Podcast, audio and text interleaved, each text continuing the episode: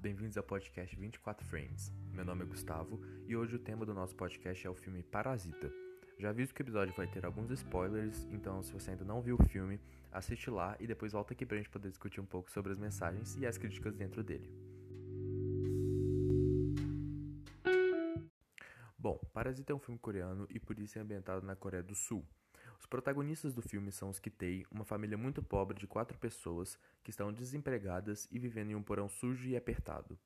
Um dia, por uma obra do acaso, o filho adolescente da família começa a dar aulas de inglês à filha da família Park, que é uma família muito rica e bem-sucedida.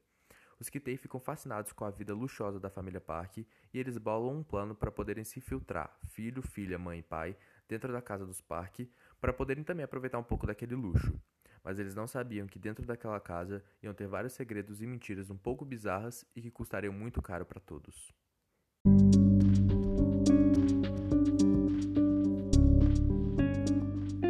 Bom, a partir daqui vai ter um pouco de spoiler do filme, então já tô deixando avisado para quem ainda não assistiu. No início do filme, parece que a trama vai girar em torno do plano mirabolante da família Kitei e de como eles vão manter o plano funcionando sem despertar uma desconfiança dos Park. A gente acompanha esse enredo do primeiro ato até metade pro final do segundo ato.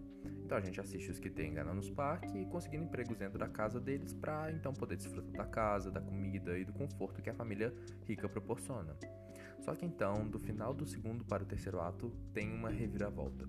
Começa uma espécie de suspense e o telespectador é levado a descobrir os podres dentro da casa dos Park. Vou explicar melhor.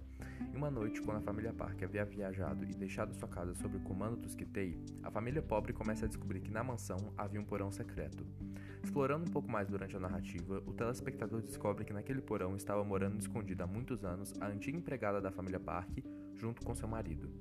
O que dá nome ao filme Parasita é justamente o fato de que essas famílias, tanto os Kitei quanto a família que estava morando há muitos anos no porão, de certa forma se aproveitavam da família Park, se apossando de sua propriedade e sustentando secretamente de tudo que os milionários proporcionavam.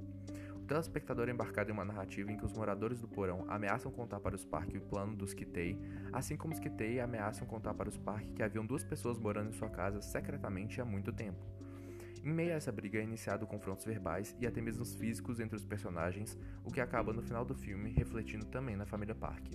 O filme é muito mais profundo que isso e tem mais críticas sociais do que aparenta. Vou contar agora algumas das críticas que eu considerei as mais pertinentes e incisivas. Eu acho o filme muito bom, especialmente por causa das críticas sociais nele. Durante o filme, pequenos atos se tornam grandiosos até o final e a família rica parece abençoada com tudo, mas nem sempre o que é bom para os Park é bom para os Kitei. Durante o filme é retratado diversas vezes como o pai dos Park se sente incomodado com o cheiro do pai da família Kitei, como se, por serem de classes sociais diferentes, até mesmo o cheiro era incômodo para o mais rico. Isso é só um dos artifícios usados pelo diretor para demonstrar essa diferença de classes. Outra parte que demonstra a diferença da realidade da família rica e da família pobre é na parte em que tem uma grande tempestade. A família Park se sente agradecida porque terão sua grama verde no dia seguinte.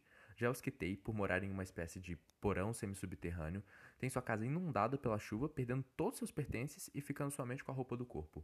Podem parecer coisas pequenas ou apenas críticas sociais comuns, mas muitas vezes são quase imperceptíveis, elas se encaixam perfeitamente no enredo e influenciam muito pro final do filme.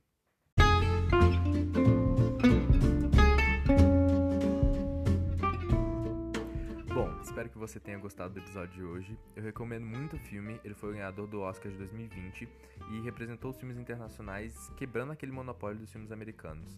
O filme é um suspense ótimo, com um roteiro muito bem construído, repleto de críticas a respeito de diferenças de classes e também sobre as condições de vida das pessoas mais pobres na Coreia do Sul. O filme me despertou diversas reflexões e aconselho a todos que assistam ele para poderem refletir um pouco também. Muito obrigado pelo seu tempo e até o próximo episódio. Tchau!